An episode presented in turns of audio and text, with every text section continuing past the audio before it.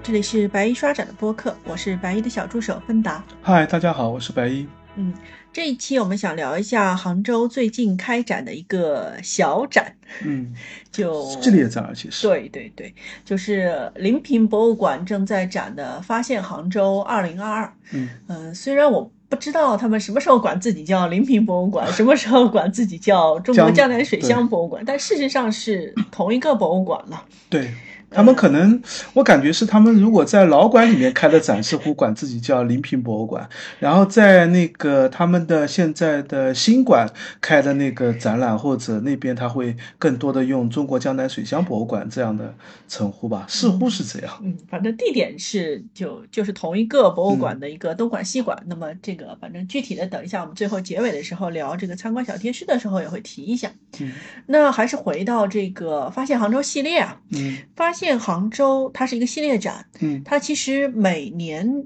就就最近的最近这几年吧，就是从二零二零年开始，对对对好像开始开始做展。二零二零年是在富阳博物馆，是的，二一年是在工艺美术馆工艺美术馆对，然后二二现发现杭州二零二二就在临平博物馆，我估计是可能后面会持续做下去吧。嗯，对。那么每一年的话，呃，都是把这个杭州考古工作的上一年的工作作嗯做一个总结，或者说最新消息的一个展现。嗯，就从发现杭州二零二零开始嗯，二零二零、二零二一，那么呃，今年二零二三年嘛，回顾的嗯就是嗯发现杭州二零二二年的一个考古工作。那我们我们说这是一个系列展，也不会是一个大展，因为它一年的考古工作嘛。对，因为嗯，其实并不是经常会有重大考古发现的嘛，而且一般很重大的考古发现，它经历的时间恐怕也不是一年两年能够完成得了的，它也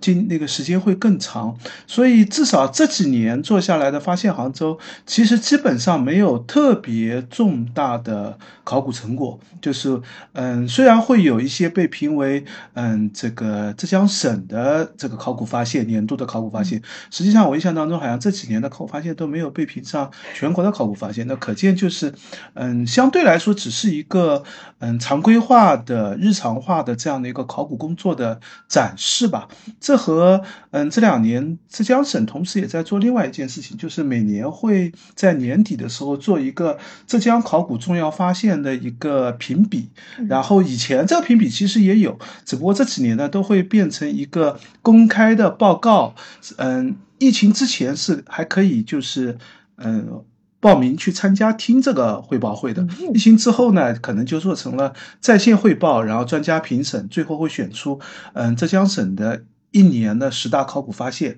那这其实和国家我们知道每年也会选一个全国十大考古发现，就是这个做法是一样的。我想这也是一种对考古工作的宣传吧。那嗯，国家或者省级可能还会有比较重要的考古发报告可以这个宣传一下。杭州的这个。发现杭州这个展览呢，我觉得更多的是一个工作总结的这样的一个内容。嗯，那白也说一下，就是呃，因为呃，很多人他看特展，他会习惯说，哎，有一件非常重要的嗯展品，或者说嗯非常重磅的这个展示，我要去看。嗯那么对于普通人来说，他要不要来看这个发现杭州二零二二？我要不要去听你杭州考古的一个工作总结？这个对普通观众的意义是什么呢？嗯，我觉得应该这样讲。首先就是这个展览，我并不会把它评分评到必须要看或者很要看的这样一个地步，嗯它还是嗯很吃具体看。看展的人的吧，我是觉得，就是它并不是一个嗯，大家都会觉得看完这个展有收获的这样的一个展览。我觉得这样的展览呢，比较适合第一个是嗯杭州本地人，就是如果你真的对杭州感兴趣，因为我们知道嗯，其实就是考古并不可能。到处都有重大发现是嘛？那你在杭州城里逛逛的时候，或者你在杭州城里行走的时候，你也不可能指望走到哪里都会看到有一个重要的考古发现、重要的历史遗迹，这都不可能的。但是在一个嗯城市里面，如果我们以嗯，这个和古人相接的意趣，或者说以复古的理念来讲的话，你总希望我在城市里面行走的时候，会更多了解历史上的城市是怎么样的一个面貌，城市当中有哪些可能是在历史不同时期会展现出不同的时代风格是怎么样的。也就是，如果你希望对于这个城市认识的更加丰富、更加立体、更加多面的话，那这个展览呢，可以提供。更多的信息，就是有一些现在可能已经是一个完全城市的面貌，比如说，嗯，这次的展览当中就有杭州的一个这个南宋时候的一个城坊的考古。那这个城坊其实现在就是在平海路这个中山南路的这这块地方嘛。那当然，你走在那个地方，你第一反应就是啊，这是御街。就以前如果没有看过发现杭州，你只会觉得你的视线完全是被御街所。牵引的，但是实际上通过发现杭州，经过那块这个城坊的遗址考古以后，我们会知道这里在南宋的时候是一个更复杂的一个民居的形态，有有塔有。井有大量的这个高这个贵族一些的居住的这样的一个空间，也有普通民众的居住空间，就这是一个非常立体的城市。那当然，这样的你说是不是需要对每个城市都这样了解的这么深入呢？倒也不确实不一定啊。就是我觉得主要还是适合就是啊，如果你就是本地人，你就是会经常到那边去，那你多了解这个信息，一定会对这样的你自己的城市会感触更深一点，感动更深入一点吧。我觉得。这个角度是看这个展的最核心的一个看点吧。或者我们在看的时候也会觉得，哦，这个地名啊很熟的，我知道的，我去过的，甚至我经常去的。是，或者或者我跟白玉说，哎，这是不是你老家的？对，老家的地方。呃，像萧山 戴村那边，哎，这是好像就是我爸的那个 当年我们老家的那个边上嘛。就这些可能是对于只有本地人才会有。更深的一个情感的触动吧，就是我相信，嗯，其实考古并不是大家不见得是一定是去看重要文物去，很多时候更多的还是看你的知识背景、你的生活的环境、你自己的兴趣喜爱，所以这样去选择所看的展览吧。嗯，我们上次在那个发现杭州二零二一的时候也聊过，就是因为你大部分特展或者说呃，哪怕是博物馆的这个历史长展里面拿出来的。呃，首先是帝王级别的，然后是非常高等级的贵族，但是对于再往下的以及平民是怎么样的一个生活状态，你其实反而是。不太有机会看得到，就是你在嗯大的展览当中或者博物馆的常设展当中，其实不太会让你有机会看到一般人的生活状态是怎么样的，反倒是这种这个考古展反而会展示的更丰富一些，更加立体一些。我们待会儿会介绍，其实这个展里面也有很多挺有趣的一些嗯小的考古发现，展示的也是比较这个有趣味的这样的一些主题或者内容吧。嗯，对，所以这个内容反而是平时不太容易看到，只有在这种汇报展啊，或者说是呃相关的这样的一些小展，或者是本地的一些小展览当中，可能会看到这样的一些信息会更多对，而且你对本地的连接就会更强一点。是的，是的。对，嗯，那我觉得还有一个这个展览还有一个好的一个嗯。就是表示是杭州越来越多的把考古成果，就是以一个新消息的形式对。推给大家，嗯，就不像以前很多考古做完了以后你。可能普通人士根本没有机会知道，完全不知道到底今年有有什么样的考古，或者你可能只知道那几个特别重要的考古最后会披露出来，但是大量的考古工作者所做的事情，你可能就完全不知道他们在做什么，甚至其实有一些考古它本身就是单一个点，并没有那么重要，对，它需要经历一个非常长期的一个积累过程，可能才会慢慢的把信息认识的越来越全面，然后知道的内容会越来越。越多，比如说这个展览里面的海棠遗址考古，我觉得就是这样的一个情况。海棠，你你随便挖哪里的海棠都挖不出一个特别重要的海棠，但是当你把整个海棠遗址考古都做起来、都联系起来的时候，你可能对于整个海棠的这个嗯建设过程啊，这个海棠的建设的艰难程度啊，嗯，特别是沿海居民的这这个。地和海，就是居民和海海这个钱塘江之间征地的这样的一个过程，你的认识才会逐步逐步的建立起来。我觉得这其实也是这里这里讲的这个核心看点吧。嗯，好的。那接下来的话，就请白衣走进展厅，给我们讲一下展览有哪些特别值得留意的地方。嗯，这次展览当中，其实嗯，我可以和刚才提到的浙江省的嗯年度的考古汇报结合在一起啊。实际上，这个展厅当中有两个嗯考古是上了二零二二年的浙江省考古十大发现的，一个是嗯杭州萧山的祝家桥遗址。朱家桥遗址实际上在这个展当中被分成了两块来展示，一块是放在了新石器考古单元当中，因为朱家桥遗址里面是有。这个良渚文化的遗址考古的，而且这个良渚遗址文化考古也是蛮有趣的。就是我们以前认识到的良渚文化的点，大部分都出现在钱塘江的北岸，就是太湖的周边区域。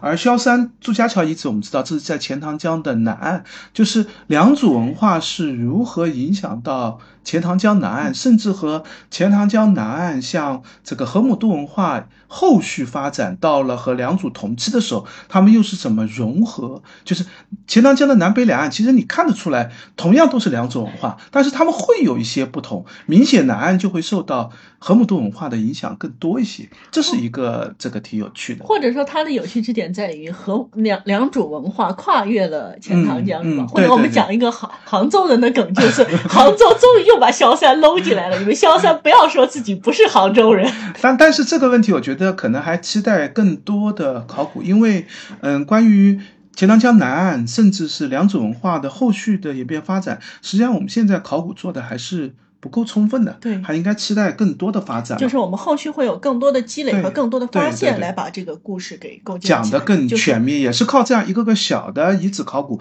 慢慢把碎片拼起来，你可能才会知道哦，全貌大概是怎么样，才会期待一个更重要的考古发现，能够把这个问题认识得更清楚吧。那嗯，萧山朱家桥遗址其实不仅有良渚文化的考古，实际上它还有后期的从唐代、宋代一直到晚到明清时代的考古，因为这个地方实际上一直是有人。居住有这个嗯墓葬的遗址的，所以它在后面一个单元当中也会再次出现，就是墓葬考古当中还会再次出现。然后还有一个近嗯去年的十大考浙江省的十大考古发现是晋祠寺的遗址考古。嗯，晋祠寺的遗址考古其实已经做了好几年了，就是嗯前年应该也有公布，去年也有公布，对对，实际上现在也没有完全做完，是可能后续在。到了这个二零二三年的杭发现杭州里面，还会再次提到晋祠寺，说不定到时候的地位还会再提一提。对，就是因为考古，就我们刚一开始就讲了，考古不是一个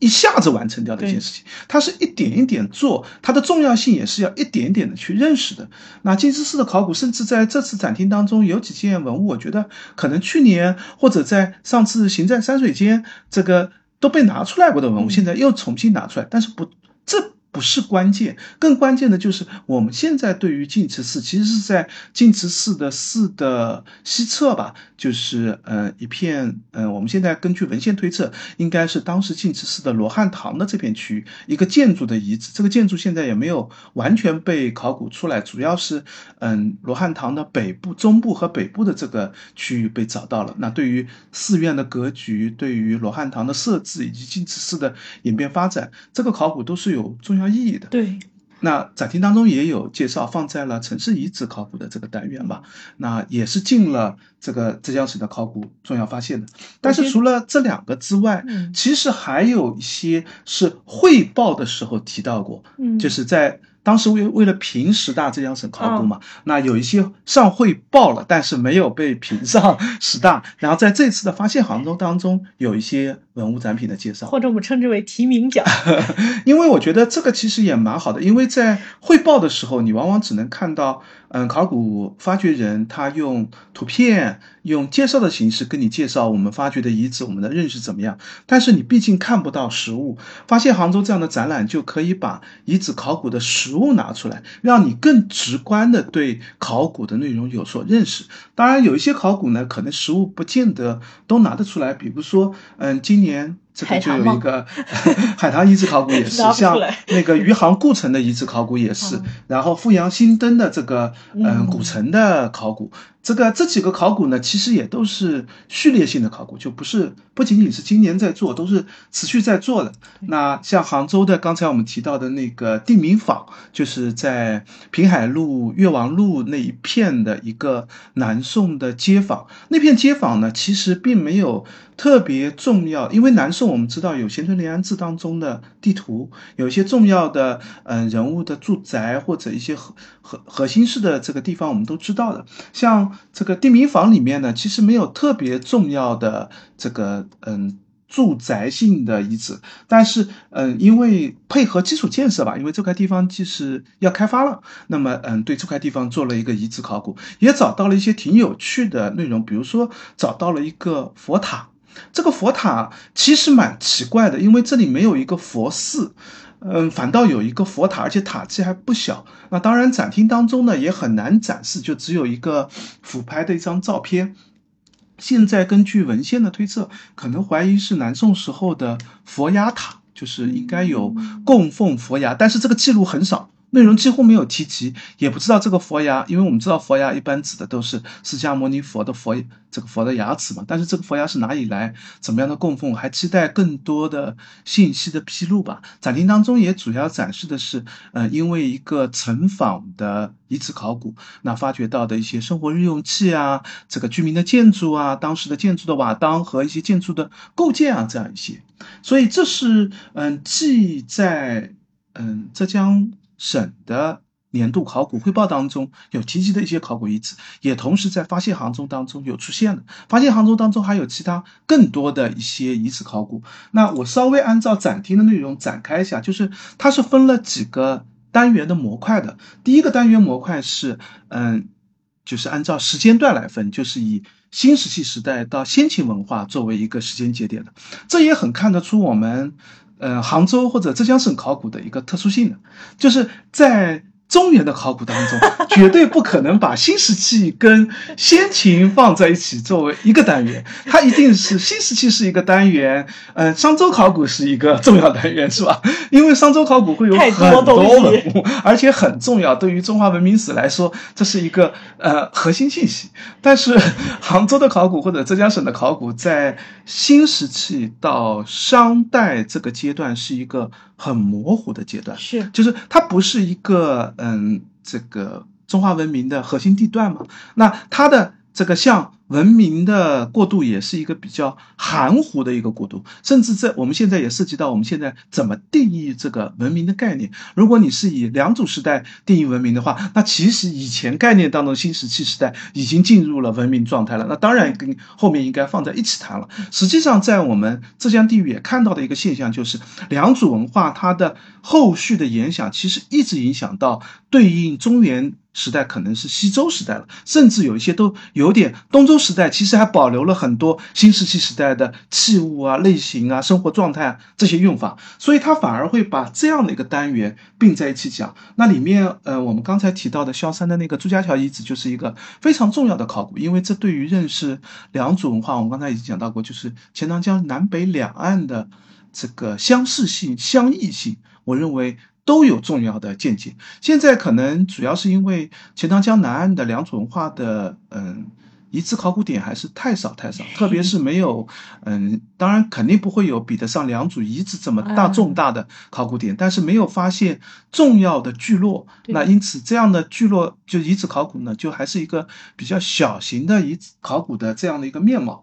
另外还有一个，实际上，嗯，也是萧山的，叫做鲁公桥遗址，也是同样涉及到，嗯，西周秦汉时期的这样的一些遗址考古。那这个这些遗址考古其实是让大家能够更好的认识到这个新石器时代到先秦时期，嗯，浙江地域的。或者是杭州这块周围的这块地方，它是怎么样逐渐的从一个初始文明状态或者蒙昧状态，慢慢的进入了被中原影响、被中原这个带来的这样的一个变化，最后进入了大统一的这样的一个帝国的这样的一个过程吧。像嗯，这个单元里面还有桐庐的两个遗址考古，一个是桐树湾，一个是沈家坝。我相信这些遗址考古没有发现杭州这样的介绍，恐怕它再也进不了我们的视野，因为展厅当中的文物看。看看就知道，这样的文物，说实话，进库房啊，真的是没有机会在博物馆展出的，除非是很特别的一个展览，会专门来讲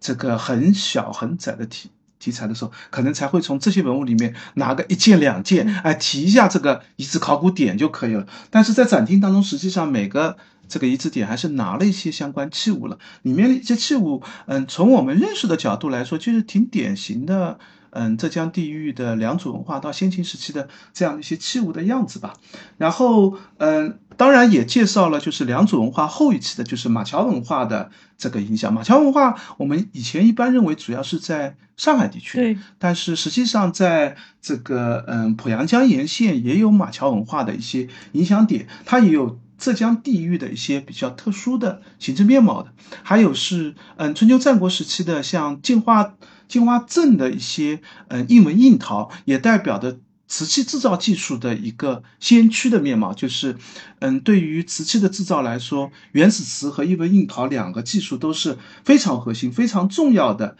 这个两个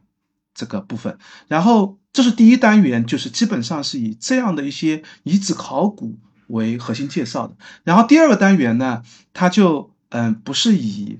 这个时间段为做节点了，而是以陶瓷风貌这样的一个主题来做介绍。因为这个陶瓷风貌其实最主要指的就是浙江的青瓷的一个技术发展。那在这个单元里面就介绍了这个主要，其实在我看来是嗯早期的六朝青瓷，就是从嗯东汉到三国，再到南北朝时期浙江。杭州地域的一些制造青瓷的这项窑址的点，这其实是一个蛮有趣的这个嗯考虑的问题啊。就是我们知道越窑青瓷很有名，但是实际上在六朝时期，杭州地域的烧瓷器的点是非常非常少。对，因为那时候的烧制瓷器。越窑青瓷虽然我们现在看看啊，那时候烧的也很一般，但实际上在那时候是一个非常高级的烧制工艺，基本上都嗯技术工人或者是窑子的烧制点，最主要都是集中在余姚、上林湖的那片区域，就那边有最好的瓷土，有最好的技术工人，烧制技术是最成熟的。但是浙江这边嗯比较有趣的就是在萧山地域有好几个古窑子的出现。烧制的越窑青瓷呢，说实话水平是比较普通的，嗯，窑也不大，而且这个窑烧制的时间也都很短，对于这个窑的认识也比较复杂。就是，嗯，有一些学者认为，嗯，这个早期的一些萧山的这些窑址呢，实际上是为了一个家族墓地专烧的一个窑址，就是他烧窑其实不是烧日常用器，因为烧的品质太差了。呃，一开始可能就是为专烧陪葬的冥器而烧制的，当然，呃，一开始可能是大家族他们持续的需要烧制冥器、烧制陪葬器，在这里设了窑址。但是后来这个，嗯，技术成熟了，技术提高了，他可能也会兼顾着给周围的村民烧烧瓷器、烧烧日用器。但是这个问题呢，需要依赖于更多的考古发现，因为这些窑址体型都不大，瓷片出土数量也不是大窑址那样出土数量非常多的，所以其实需要一个更长期的考古的发掘吧。在展厅当中也出土了几件蛮有趣的这个瓷器啊，不知道你有没有印象？这个很小的一个小瓷罐，嗯，有一个这个汉代的。这个汉代或者是三国时期的这样的一个黑釉为主的点点褐彩为主的这样的一个瓷罐，还有一个嗯稍晚一点就是唐代的这个左右时间的吧，一个釉陶的，而且是绿釉陶的这样的一个小瓷罐，这两个瓷罐的尺寸都非常非常小，显然不是一般的日用器，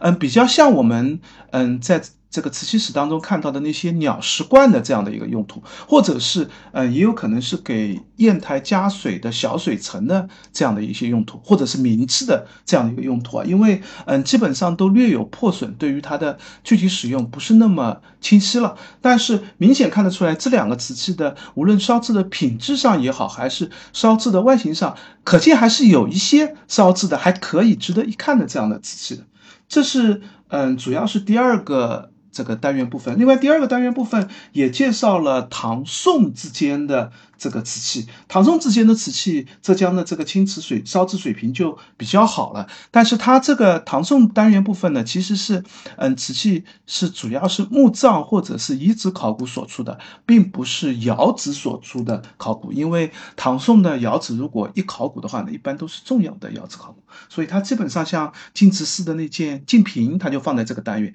这实际上并不是这个这里。这个晋祠是这里烧制的嘛，而是因为使用遗留在这儿，那展示了一个越窑青瓷的一个发展面貌吧。我觉得这是第二单元的部分，然后第三单元部分就是杭州城市考古。那这个杭州城市考古是超过杭州城的，就在 大杭州的范围里面出现的一些跟城市遗址相关的一些考古，像我们前面提到的晋祠寺的考古。那今嗯，二零二二年最主要做的晋祠式考古就是刚才我提到的罗汉堂的那片考古区域。如果现在大家到晋祠晋祠寺去，你也会看到在济公殿的后面有一块区域是被围起来的，那还在持续的做考古，就是这片考古区域吧，里面出土了一些嗯跟祭祀行为相关，也有一些是跟。这个嗯，寺院的建筑相关，还有一些是寺院里面的用器相关，像瓷器下面有镜字的常柱啊一类的，就说明是寺里用的一些瓷器的碎片嘛。里面还有一件蛮不错的一件酱釉的花口瓶，嗯，形制也挺漂亮的，应该也是净瓶类的这样的一个使用吧，应该也是殿堂里面的一些这个嗯佛教祭祀相关的一些礼器供器的这样的一些。这个使用，还有一个嗯，考古遗。这个内容就是圣果寺。圣果寺实际上已经做了，也做了很多年的考古。他在前几年呢是入过这个浙江省的考古师大发现的。嗯，从二零一七一八年吧，我印象当中圣果寺就开始考古。那最主要的考古阶段可能是在嗯一九年、二零年跟二一年考古成果比较多一点。现在其实圣果寺已经嗯考古工地应该已经进入了一个收尾阶段了。那天我去看，基本上那个嗯。千佛殿的那个西方三圣的那尊巨大的那尊山崖的塑像已经开始搭棚子，要建一个保护的架子出来了。下面的嗯，就是佛殿的这个山，这个殿堂的这个。考古的这个区也在慢慢的掩埋起来，可能就是考古已经快结束了。也就是我们猜测的说，可能是在迎雅运的时候，这个遗址会可能会开放，就看它的进度能不能赶得上。因为至少看起来是想赶的，对，工期上稍微有点赶，但是至少已经开始就是收尾阶段了。那嗯。这个二零二二年的考古的一些发掘品，我觉得也是对圣果寺考古的一个收尾阶段了吧？因为圣果寺还是比较复杂的，嗯，它的寺院的持续时间很久，就是从唐代始建，在吴越国的时候应该非常兴盛、非常重要，是皇家级别的这样的一个寺院。到了北宋的时候也是一个大寺，到了南宋的时候，因为嗯凤凰山的南宋皇城的建设，所以圣果寺。这个寺院迁走了，这个变成了这个嗯。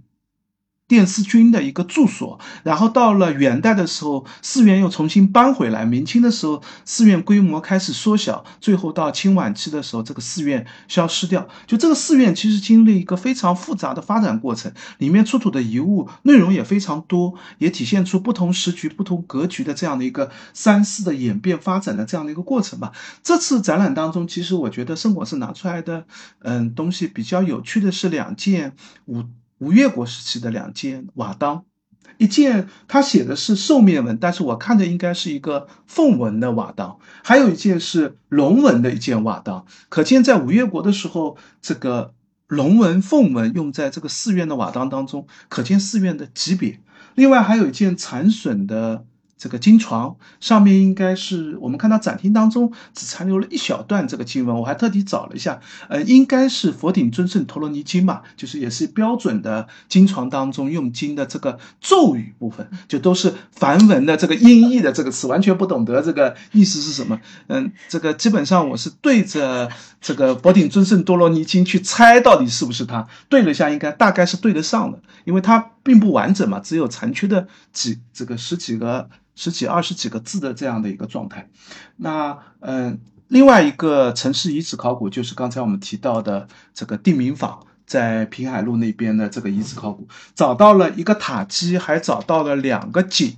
那这嗯两个。这个核心的考古的遗存，对于认清地名坊的使用或者地名坊的一个坊内结构是怎么样，其实蛮有帮助的。我们现在对于杭州的城坊的坊内结构到底是怎么一个状态，其实认识的比较模糊，主要还是靠文献资料，相对应的这个考古资料反而不多。然后在地名坊的这个遗址考古里面，还有一件挺漂亮的一件青白瓷的香薰的熏盖。我记得这一件好像去去年的遗址考古也也展出过，虽然我记忆有点模糊了，但是我感觉好像类似的我见过，不知道是不是同一件。可见这一类的香薰器，嗯，在南宋的时候是非常流行的，也应该是比较贵重的这样的一些器物吧，所以才会比较珍贵的遗留下来。然后还有那个嗯，仁和的余杭仁和的张三一个城市遗址的考古吧。然后，嗯，还有应该是有一个遗址考古是富阳新登的古城，嗯，这个也蛮久。对，新富阳新登古城现在是二零二二年主要做的是北城门的考古，之前做了东门，做了西门，做了南门，其实就是沿着城墙把整个新登城的城市格局都这个考古都做掉了，也比较清楚的知道富阳新登城，因为富阳新登城在当时还是一个比较重要的。这个城池曾经也是有相当大的地位的交通要道的一个节点性的城市吧。那还有一个比较重要的考古是余杭古城的一个遗址考古。余杭古城，嗯，从在哪里？嗯，老余杭的，就是这这就好的，杭杭州人的梗。对对对，就。原来的余杭很大很大，临平跟老余杭都算在余杭区里面。现在，嗯，临平已经单独划区划出来，那老余杭其实就是现在的余杭区，就是余杭区。这个余余杭故城就是在老余杭的那个城址的那个地方。但是老余杭呢，呃，因为是在这个，嗯，南。条溪的两岸，嗯，所以实际上老余杭的这个城呢是不停的有一个迁移过程的。南边的这个湖水涨，青山湖涨的时候呢，城就搬到了调溪的北边去。然后如果溪水涨呢，嗯，北侧因为比较平坦一些，溪水涨的时候呢，城就搬到了南边去。这一次考古最主要做的是城南的这片区域，因为城南这片区域大概在，嗯元代以后就没有限制，就没有再迁回去了，所以它这片区域呢，后来就一直是一片散落的民居的这样的一个状态。那通过遗址的考古，可以对这样的一个城市的迁移过程有更强的认识啊。刚才我。提错了一点，就是最早新建老余杭城是在东汉时期就已经建了余杭城，六朝时期这个南城是沿用的，然后到了这个隋唐时候是最大最鼎盛的时期，到了宋元的时候就。余杭故城就迁到了北岸去，时间比较多一点。明清以后，基本上这个南岸的城市就这样废弃掉了。那这个认识以前文献当中是有提到的，但是文献当中就说的比较简单，你也不知道具体指的范围到底是怎么样。那通过遗址考古，可以对整个城市的这样的一个发展有更清晰的认识吧。遗址里面也出土了相当有趣的一些器物类的发现，特别是嗯元代的一些这个陶瓷器，我觉得还是挺有趣的。同时，在这个单元部分还有一个我觉得蛮重要的展示，就是关于海棠遗址的一个考古。嗯，二零二二年这边展示的最重要的一个遗址考古，就是呃牛角村的一个古海棠遗址。牛角村其实是在临平的乔司段了。就我们现在如果坐地铁也会经过乔司啊，如果坐地铁经过乔司，你会发现离钱塘江已经好远好远了。但是实际上，在清代的时候，甚至到了清中晚期的时候，这里还是一个钱塘江的泛滥淹没区。所以在嗯。这个考古做的具体位置其实是现在的这个东湖高架跟嗯航海路的一个交叉口。大家大家如果地图上去找找，就会发现已经是离钱塘江大概有个五六公里这个这样的一个距离，很成立的这个区域了。然后在那边找到了六道海棠，平行的这个距离也不远的六道海棠。这六道海棠其实反映的是一个海棠的变迁。反复的建设的这样一个过程。呃，里面有一道这六道海棠是不同时啊，代的，完全不同时代的。嗯里面的呃，我们这样说，最最靠近钱塘江应该是最外面那道海棠。嗯这道海棠呢，嗯、其实也不是最晚的。这道海棠是嗯、呃康熙年间始建的一条我们土塘，其实从海宁到杭州都有分布。嗯，在嗯当时的这个嗯奏折当中，或者当事人称呼就称之为范公堂。其实是范仲淹的一个后人，很著名的一个范成模的一个当时的这个地方官新建的一批海棠，他对于整个海棠建设是有重要的贡献的，所以就以他的名字来命名叫范公堂。但是这个范公堂呢，大概在呃乾隆四十五年的时候，发了一次巨大的潮水，把这个范公堂很多地方都冲塌掉了。这个地方呢，就是呃做了一个紧急的抢险处理，把船上运了石头运到范公堂的这个位置，然后把船凿沉，船就沉在了范公堂的。搁在了范公堂的外面，就起到了一个临时抢险加固的这样的所以你。说的这个事情是在文献里有记载的。有记录，就是很清晰的知道。因为其实，呃，如果海棠，我们看看有机会，如果聊一次海棠遗址的话，就可以把这个故事讲得更完整一点。钱塘江其实是一个很复杂的河道，它下面的基础层也很复杂，它的主流道也很复杂。它在不同的历史阶段，这个钱塘江的危害性或者海棠的建设需求是完全不一样的。不要，我们现在知道海棠有柴塘，就是拿柴火堆的，有土塘。呃，也有这个竹笼海棠，就是竹笼包的石头堆的海棠，也有这个嗯条石这个丁油的海棠，就是条块的石头拼起来的海棠。最好的就是鱼鳞海棠，所以你说的这些，在这六道海棠里面都有基。本上都看得到，就是这个基本上在这里面都有，就这也很难得。就一般来说，海棠实际上不见得每个地段就各种海棠都有建设，有的会有这些，有的会有那些。但是这一次的遗址考古当中都有，也很清晰的看得出来它的建设前后功能需求的不一样。对，就是不同的技术，其实是不同的时代应不同的需求对，就我们很容易理解，就以前如果你光看到有海棠这些名词，你一定会觉得哦，土塘嘛肯定是最早的，然后嘛技术进步一下，开始用柴塘，柴塘后面发现啊柴塘太软了，开始用竹笼海棠，就你会把海棠的建设看成是一个单线程的简单的一个技术发展过程，但实际上通过更多的海棠遗址考古以后，我们知道其实完全不是这样的，柴塘从宋代开始建，一直沿用到。清代甚至用到清代很晚期，因为柴塘花费的代价很少，而且可以随抛随建，就是这个地方土质很差，我把木头抛的多以后，柴塘就建起来了。它是一个很好的快速建海棠的一个方式，而且柴塘呢抵御潮水的作用还蛮好的，潮水会然虽然会从里面顺过去，但是潮水会被柴塘所破浪破掉，所以潮水有了柴塘以后，潮的这个破坏力大大降低了。但是柴塘有一个问题呢，就是这个每年大潮水来过几次以后，柴塘就毁得很厉害，就塌得很厉害，你要不停的去补它，所以是个易耗品。啊，就是你需要每年都花大价钱去修。那这个乾隆皇帝当时就有一个很大的郁闷，就是我到底是呃每年持续的投入嗯去修这个财塘呢，还是我索性搞一次大工程，把这个食堂建好了，食堂建起来，财塘就。需求就降低了，对甚至柴塘回就是慢慢扫下去也不要紧了，已经有一个好的鱼鳞食堂就能挡住了。所以乾隆从嗯这个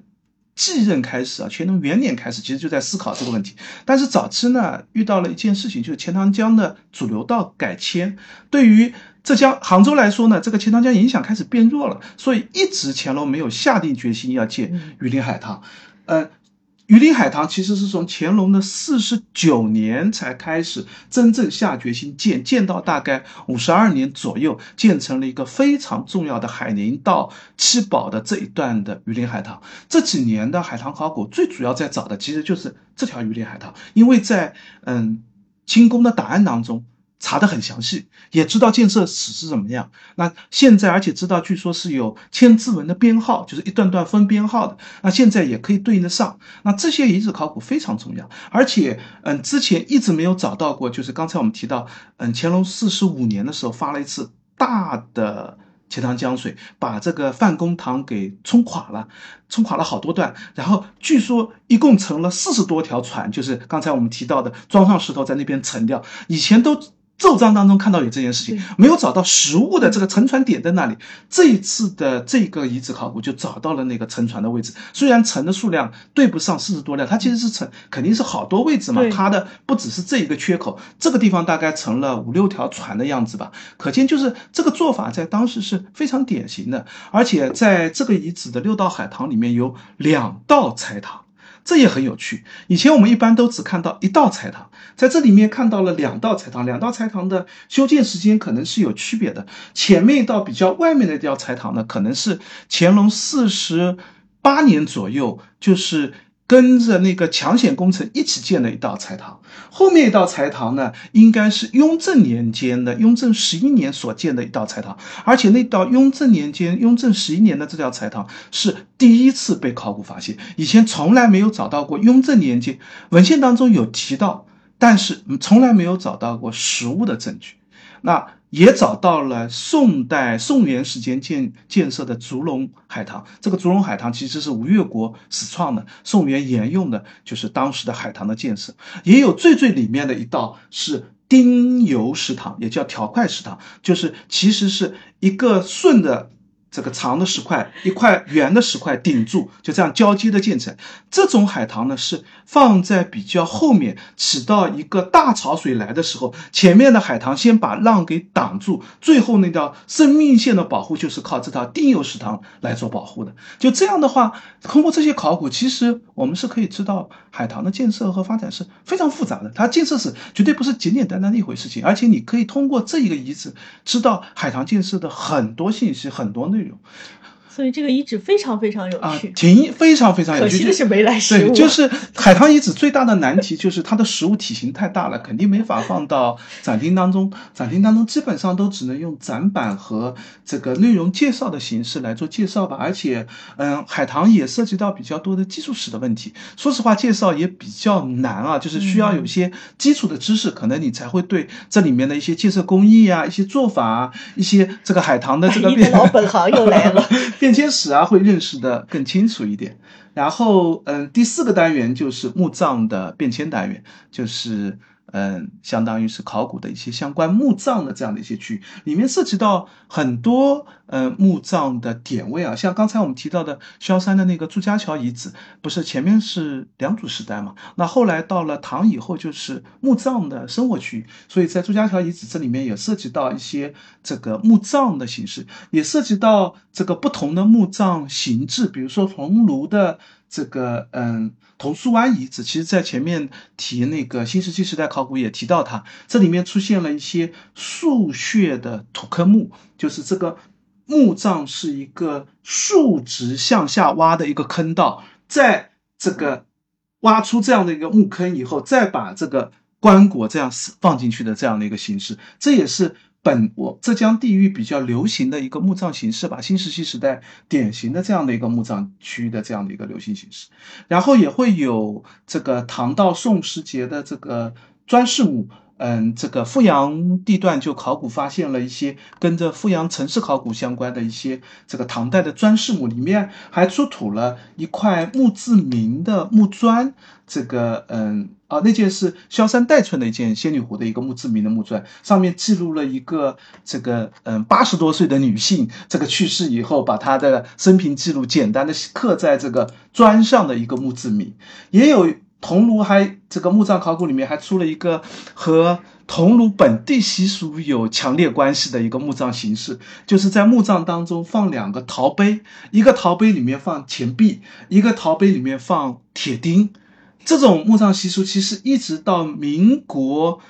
这个甚至新中国初年的时候，桐庐本地的墓葬还有这样的藏书的，而且这个藏书就好像就只在那边比较流行。那现在遗址考古当中发现，其实这个藏书好像在明清墓葬当中已经有了，就说明这个藏书在本地已经有很强的一个延续了。这个放铁钉就寓寓意着人丁兴旺，放铜钱就寓意着这个财富的象征吧。这样的两个这样的一个概念，还有一批墓葬，嗯，这个比较有趣的是有一批这个群葬墓，就是在淳安千岛湖那边发现了一个嗯迁葬的一个习俗，就是是一个很大的一个集中墓区，呃，里面是宋代开始的山和土交锋的，然后里面的这个墓葬呢，其实都不是单一的一个墓葬，都是尸骨的一个迁葬，而且是集体葬、连葬的这样的一个形式，可能跟。嗯，这个本地的藏俗是有相关的，但是这一块呢，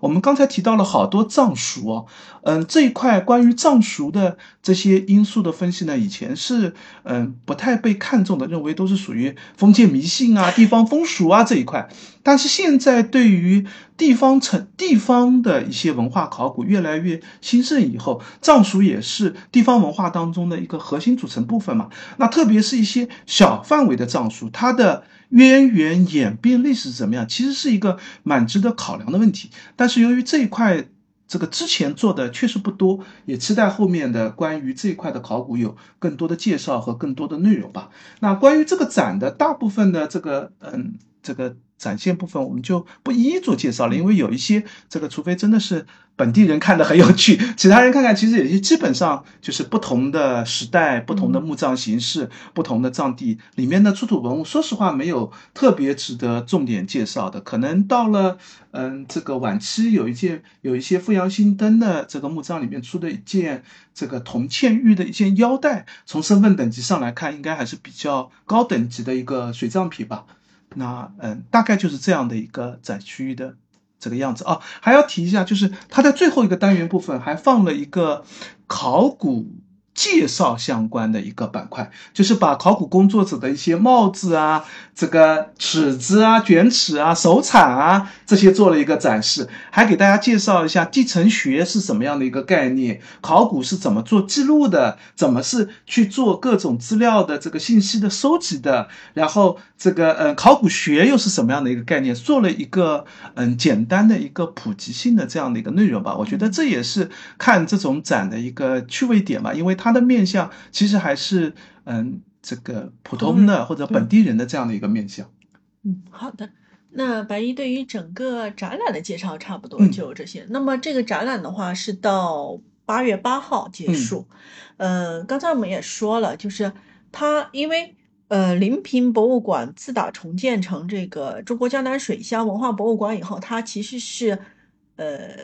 在老馆的西边开了一个新馆，嗯，对。那么包括现在就是之前我们在呃，应该是在第六十九期的时候介绍过明皇贵器这个展，嗯，就是呃明明定陵过来的出土文物，出土文物嘛，那个就是在西馆的那个江南水乡文化博物馆这个做展出的，对。那么。哦哦，那个那个馆是东馆，不好意思啊，那个馆是东馆，新馆是东馆啊。然后发现杭州这个馆呢，是他们之前这个之前的这个故事有点长，之前叫还在叫余杭博物馆的时候的，对对对，因为他们之前是属于余杭区，而且他们这个博物馆是，而且他们是临平，当时是余杭的行政中心，对对对，就是那个余杭的区政府就是在临平的，所以当时这个博物馆就叫余杭博物馆，这也是为什么老余杭现在还没有。区博物馆啊，就是余现在的余杭区是没有博物馆，因为它它治所不在那边嘛，搭着良渚了吧？对，就是这个这个看他们之后的选择吧。就是现在，因为这个地方已经变成了临平区，所以它现在的这个老馆，现在基本上我看他们称老馆，基本上就称它为临平博物馆。对，然后那个新建的那个馆就称它为江南水乡文化博物馆。我觉得大家其实不用这么复杂去记这个具体的名称，其实你在公众号上约的时候，你就直接搜江南水乡文化博物馆。对对对，而且现在他们约的时候，他也不分东莞西莞，就是预约就是整个都约掉了，也不分上下午，就你就约一个这个二维码，然后那个二维码应该是两个馆刷了都能进的，而且可以多次进，这当天都可以进的。就所以，嗯，他们自己在预约系统上其实把这件事情做得更为简单了一点。对对对，以前还要分东莞西馆预约，还要分上下午，现在都没有了，所以比较大家不用去关心他们名称叫什么，只知道是这个馆就行了。对对对，那么嗯，其实我想着力表达的就是。这个展跟明皇贵戚的展，啊它不是一个馆。对对在一起。对，那么它是在那个老馆的临展厅，然后这个临展厅其实整个面积上来说，本身这个明皇贵戚临展厅的面积也不算太大，嗯，这个的临展厅的面积还还要小。小一些。所以的话，如果大家看明皇贵戚，我觉得顺道过来转一圈，大概也就只用个一个小时，半个小时 你比我还要少。我看看呢，就如果要拍照，可能其实也没特别值得拍的东西就大概就嗯一个小一留一个小时的时间足够了。对，我觉得过来荡一下，了解一下也是蛮好的一件事情。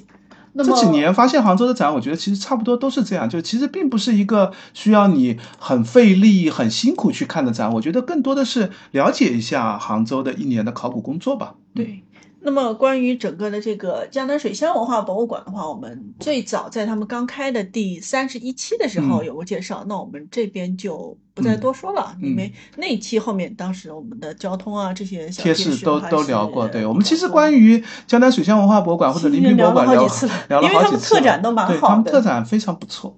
对呃，